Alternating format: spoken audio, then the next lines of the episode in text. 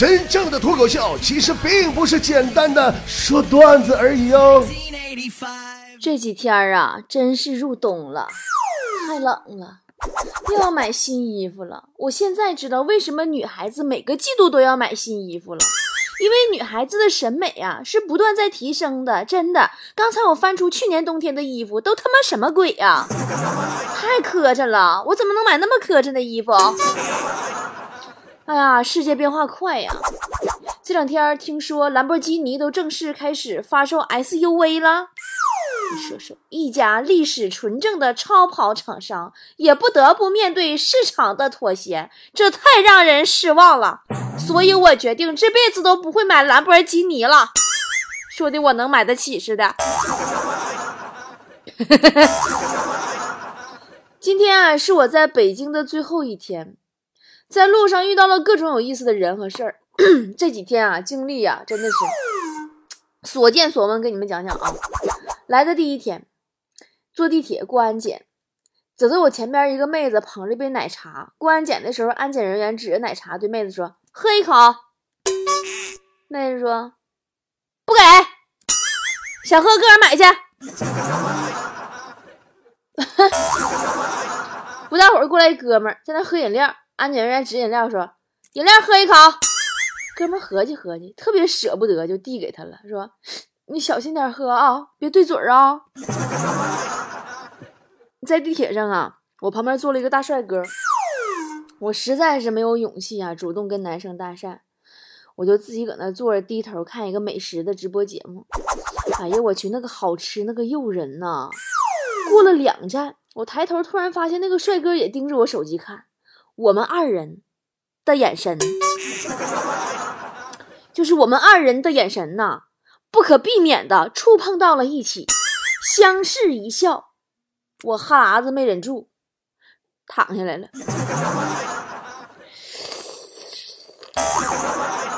妈的，好好一段爱情，因为一趟哈喇子被淹没了。要知道啊，曾经有一次我在北京啊，看到人家的爱情来的哟，哎呀。有一天，北京坐公交，这公交车呀等红灯，完旁边呢又来一辆公交车，就看里边有个男孩子啊，刚开始在玩手机，然后抬头看了一眼我坐的这辆车，接着就和坐在我前面那个女孩子俩人就对上眼了。你们能想象吗？相邻的两个在等红灯的公交车里的一男一女，看对眼了，然后高潮就来了，对面车里的男孩子打开了二维码。然后坐在我前面那个女孩子就去扫了，奶奶个爪的，隔着两层玻璃居然扫成功了。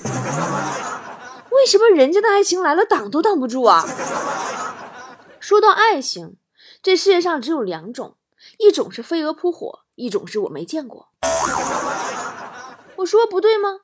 你就具体举例说明吧。就打比方说哈，如果一个人感觉你有点喜欢他，那你肯定不是有点喜欢他。而是已经超级超级喜欢他了，对不对？那如果你感觉一个人有点喜欢你，那你肯定是自作多情了，你承认不？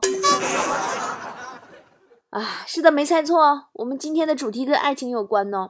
我们工作室啊，最近也不哪儿刮了一股初恋风，大家纷纷跟初恋再续前缘。强子前两天喝多了，巨想前女友啊，很多年没见了，想和前女友和好。拨通电话以后，前女友特别慌张，就把电话给挂了，说：“哎，等会儿，等会儿，等会儿，等会儿打过来啊。”过了两个小时，那边给强子回了个短信过来，说：“不好意思，刚才在生孩子，才生完，什么事儿？” 啊！强子一口老血差点喷出来，吗？生孩子？隔壁老王昨天啊晚上在 KTV 他们同学聚会见到初恋了。现在的初恋啊，越发的成熟女人那种动人的魅力。隔壁老王呢，主动过去找她喝了一杯，然后深情的望着她那迷人的双眸，感觉到自己呢双腿发软，心跳发快。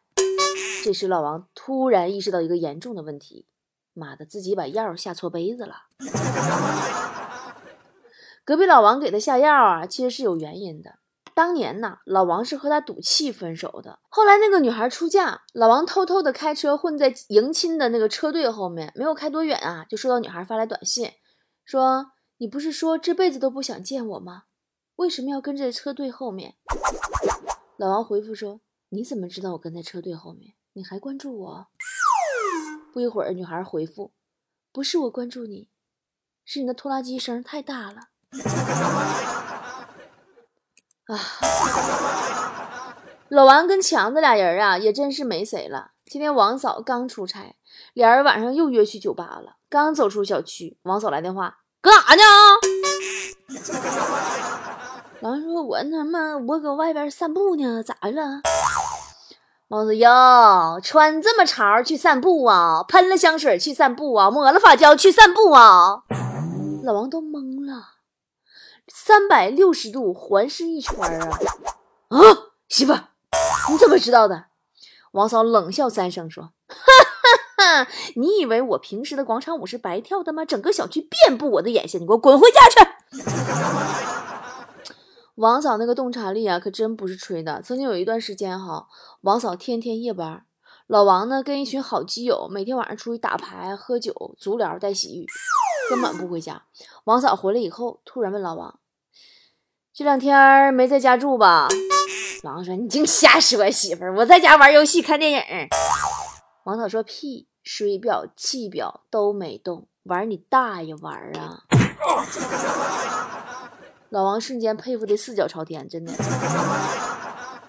对王嫂那种崇拜呀，真的是油然而生。在王嫂内心里，其实对老老王是充满了嫌弃的。为什么说嫌弃呢？就是你就看吧，隔壁老王出差回来，一脸胡子拉碴，王嫂一个劲儿的撇嘴：“哎呀，你快去把那胡子刮了吧，整的跟跟你家要饭似的。”老王听话呀，赶紧刮胡子，进被窝搂着媳妇儿就要亲一口。王嫂一摸脸：“哎呀，怎么刮这么光，跟个太监似的？你说你到底要人家王哥怎样啊？”有时候我就想啊，你说隔壁老王你们两口子当初互相选择的时候，你是怎么合计的呢？就不能为彼此负点责任吗？那么就说到我们今天的话题，就是为了我们自己今后的婚姻幸福和和谐美满，符合社会主义核心价值观，我们要不要给自己设定一个择偶标准呢？那么你的择偶标准是什么呢？看了新浪微博和菠菜塔里的留言，有人说娶媳妇儿要娶个脾气好的。这个说的挺对的，你就像隔壁王嫂那样的，一般老爷们都整不了。前两天查老王手机，那家那脸拉了跟长白山似的。问老王：“老公啊，你这手机微信聊天记录怎么没了呢？”老王说：“啊，我那啥，手机内存空间不够了，系统就自动清理了。”王嫂当时就急眼了：“妈，什么破手机呀？”啪就给摔了。摔完特别大气啊，把自己手机递给老王了：“给，老公。”我手机内存够大，你用我的吧。我要换 iPhone 叉。老王心里话说：“我靠，这么防不胜防！”还有人留言啊，说娶媳妇要娶不爱钱的、不拜金的，这个也有道理。你就打比方，强子上一个女朋友吧，有回逛街的时候，这个姑娘啊，扑在路边的大屏珠宝广告牌上，惊喜的搁那大叫一声：“哇！”哇，这里面有个虫子，怎么进去的？好像还是个螳螂，快来看看是不是螳螂？抢走就说哪有螳螂，没有虫子。姑娘微微一笑说：“那你看看这个项链来。”说到这儿，突然想起一个事儿，温馨提醒一句：男人们啊，如果你觉得一个女人很难哄。并且只有在你买东西的时候，他才显露出一点迷人、耐心和温柔。那么你猜对了，是的，他不爱你哦。还有男生留言说说想找个长得像自己崇拜的女明星的，反正也有道理。最起码一旦要生气了，看着面前的老婆，想想自己崇拜的明星也气不起来，对吧？王雪她老公啊就很喜欢周冬雨。有一次啊，雪姨就不小心呢，把她老公最喜欢的摩托车给刮花了。哎，她老公啊，强压怒火啊，说：“媳妇儿啊，要不是你像周冬雨呀，我早就打你了。”雪雪什么玩意儿？我哪像周冬雨呀？她老公说：“凶像啊。”有的男生留言说呀，说娶媳妇儿要娶会做饭的，这个我可真这样会做饭的了，坨坨嘛。人坨坨新男朋友从美国回来就跟我说，说他们家坨坨呀做饭烧菜有祖传秘方，味道极好。我们整个工作室都很好奇呀。后来有一次啊，坨坨在工作室做午饭的时候，我们就好奇，集体去厨房门口去偷窥。就看这货把菜都切好了，下锅之前双手合十，在灶台前虔诚的念念有词：“佛祖保佑，今天烧出的菜能熟能吃，能熟能吃就行。”这就是你的祖传秘方。不过咱们工作室的思思最近做菜水平可真是提升了，上个周末给我们做饭吃了，哎，我们还夸她越来越贤惠了，可以找人嫁了呢。可思思说说我也想结婚呀！不瞒你们说啊，我连结婚时候请什么摄影团队、婚礼那天朋友圈发什么内容、孩子要拍啥样亲子照，我都想好了。人命软的，没有爹呀，这孩子，我也没有招啊。完我就问他，我说思思，你该不会是你眼光太高了吧？思思说，其实我的择偶标准非常简单啊，就是和那个人在一起啊，绝对不能降低我现在的生活水平。哎，这话就落点上了，就非常值得所有的女孩子深思啊！刚才我们提到的都是男生们的择偶标准，其实对于女孩子来说，一个男人身材好不好，会不会做饭，爱不爱钱，这些都不十分重要。女人们其实要的挺简单的，只是一条就够了。唯一一点择偶标准就是和他在一起以后，不能降低我的生活水平就足够了。但事实上，真正能够满足这个条件的男生还真的不多，所以现在大多数的女生都不敢结婚啊。你就拿思思打比方，踏实上进，工资，嗯，不算特别高，也小一万吧，又小资又有情调，平时除了工作，自己有条件看书、旅行，提升自己。你说他应该找个啥样的呢？如果他找不到和他生活水平一致的另一半，那就意味着他婚后的日子会比现在过得差呀。对吧？托尔斯泰说：“说真正的爱在放弃个人的幸福之后才能产生，但是对于我们女生来说，那就是一场豪赌啊！如果运气好了，你能够在放弃优渥的生活后得到一位爱人；如果你点子背啊，那就直接从天堂吧唧一下掉地狱了。”我曾经的肚皮舞老师也是我的好朋友，叫家宝，身材好的呀，就好的让我一直有整死他的冲动。皮肤好的让我想给他划个口子，哎呀，细细白白的都四十了，谁看出来呀？天天出去说自己三十，丹在看像二十多岁的，这是实话。丹在没结婚，曾经以前年轻的时候也谈过一个男朋友，大学同学，男方家条件呢就特别差，家宝父母就不同意。但他还是义无反顾的为了爱情，跟着那个男生到北京去打拼，住地下室啊，又潮又破又旧，还经常停水停电，这还总交不上房租。过年没钱又生病了，不敢回家，给家里打电话，说自己啊过得特别好，就是太忙了，回不去了。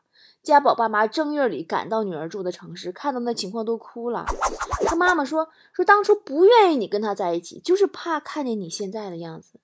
你又在一起三年了。他却连基本的生活保障都给不了你，我们看着不心疼吗？家宝说呢，还想再等等，但是等来的还是男朋友又一年的不思进取和虚度光阴。那以后呢？家宝分手，回到自己的城市，也遇到过不少追求者。直到年近四十，他说自己已经不想找伴儿了。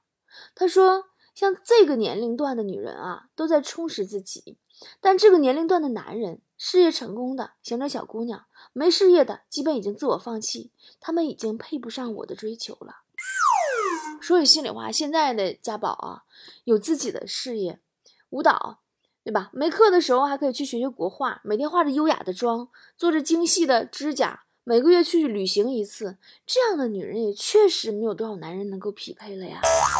很多人都说说女生真是年纪越大，物质性越重。其实我今天我为女人说句公道话啊，女人不是要钱，也不是讲条件，是因为女人在一段感情里边，她越没有安全感，就越需要用物质来壮胆子，也是因为年纪越大，看得越多，越知道物质啊，比人心靠得住。在一段感情里，如果一个女人连最基本的，物质水平都会降低，那真的这个男人真的是不太靠谱，不太值得依靠的。当然，生活水平不仅仅指物质水平，还有精神水平。很多女人结了婚之后，基本就没朋友了。你发现结了婚之后，这人就丢了，真的，她就没有自己的时间，她要照顾双方父母、老公、孩子。一些还要上班的女人，甚至兼顾着工作和家庭。朋友约你吃饭，你说老婆婆生病了，带老婆婆上医院。朋友约你旅行，你说在家里边得伺候孩子，给老公洗衣服做饭。朋友说心情不好，约你见面想聊聊天，你说不行啊，孩子离了你就哭，走不开呀。慢慢的，你的朋友就不会再约你啦。真的，在一段婚姻里面，总是女人更加吃亏一些，因为女人做出的让步永远会比男人更多。我相信每个女人都一样，希望遇到顾家的男人，因为这样最起码我们能够有松一口气儿的时间。在周末的时候，如果他愿意帮忙看一下孩子，那你就能化个美美的妆，穿上压箱底的小裙子，去和好闺蜜喝喝下午茶，聊聊天呀。每个女生都曾经是父母的掌上明珠、小公主啊，他们把小公主捧在手心里宠了二十几年啊，绝对不是为了有一天给一个男人当保姆的。所以，如果一个女人她愿意嫁给一个男人，那她一开始肯定也是对这个男人有着充分的信任和依赖的。她希望这个男人也能够和自己的父母一样，给自己关心和疼爱。别林斯基说：“说爱情是生活中的诗歌和阳光。一段好的爱情里，除了眼前的苟且，还应该有诗和远方。”其实大多数女人真的要的不多，她要的不过是一个能够让她可以信赖、可以依靠的男人，让她有足够的勇气去加入一个新的家庭，有足够的勇气去养育孩子，有足够的勇气去面对满地鸡毛的生活。否则，你说在这个女性能顶半边天的时代，换了你，你是一个充分独立的女性，你自己过得好好的，你愿意轻易为了一个不靠谱的男人就放弃自己辛苦创造的生活吗？所以说，男人们呐，当你追求一个女生的时候，你不妨想一想，你能否给她安定的生活，能否让她感到幸福，能否不拉低她的物质和精神生活水平？？It's another Monday morning and I gotta leave before you wake up. I'm fighting through that traffic, have to sleep under my makeup. Guess I wasn't made for the city life, cause every night I'm dreaming there's a place where the hours turn to days,